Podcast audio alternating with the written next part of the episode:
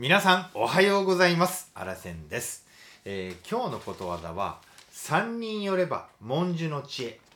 このことわざについてね皆さんにお伝えしたいと思います、えー今日もですね初めにことわざの意味そして似たことわざそしてあらせんからのコメントそして最後にねことわざの使い方をね皆さんに紹介したいと思っております、まあ、この番組は毎日ことわざを一つ皆さんにねお伝えする番組です。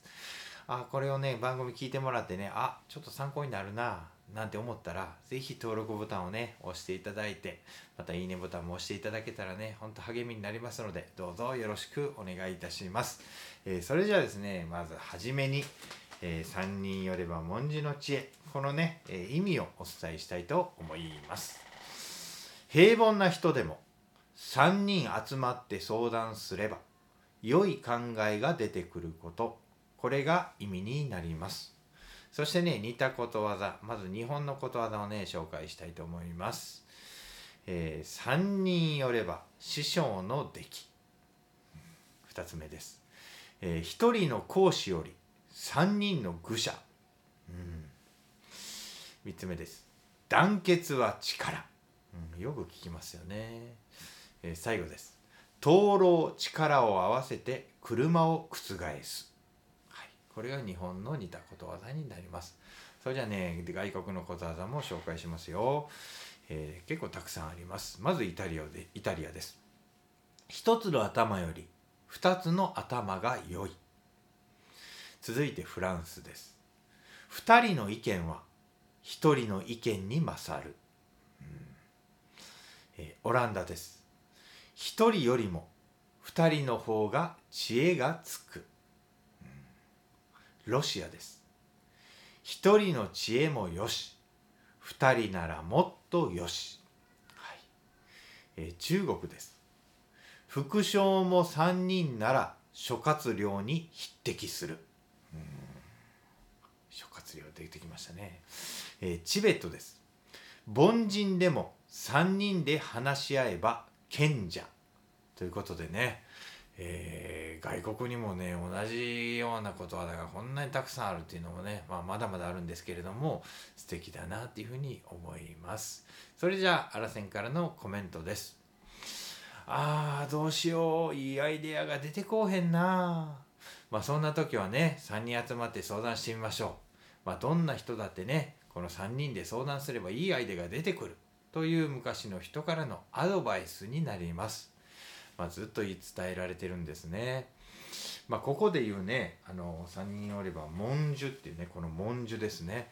文殊っていうのは何かというと仏教で知恵を与えてくれるという菩薩のことなんですね、まあ、菩薩、まあ、仏様のことですね。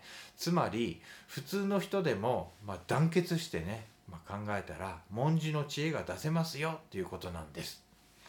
まあ、もちろんね実際には凡人が何人集まってもね際立つような知恵は望めないんですけれどもでもね人はそれぞれ違いがあるっていうのは間違いありません。なので自分にないものが生まれる可能性はねもう十分にあります。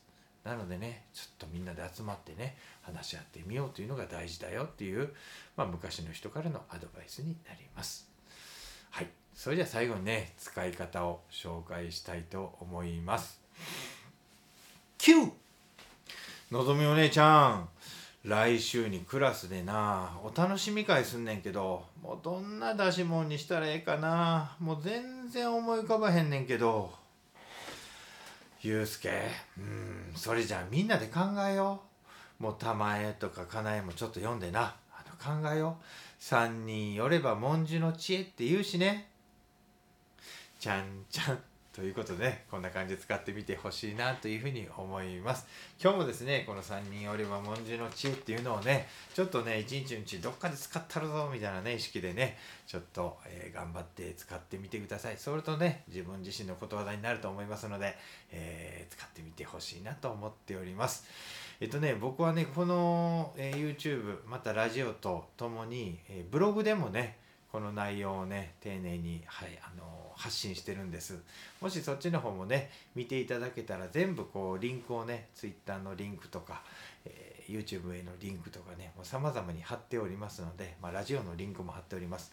ですので、まあ、そこを見てもらったらねいろんなところに飛届けますのでまたちょっとチェックしてもらえたら嬉しいななんても思っております。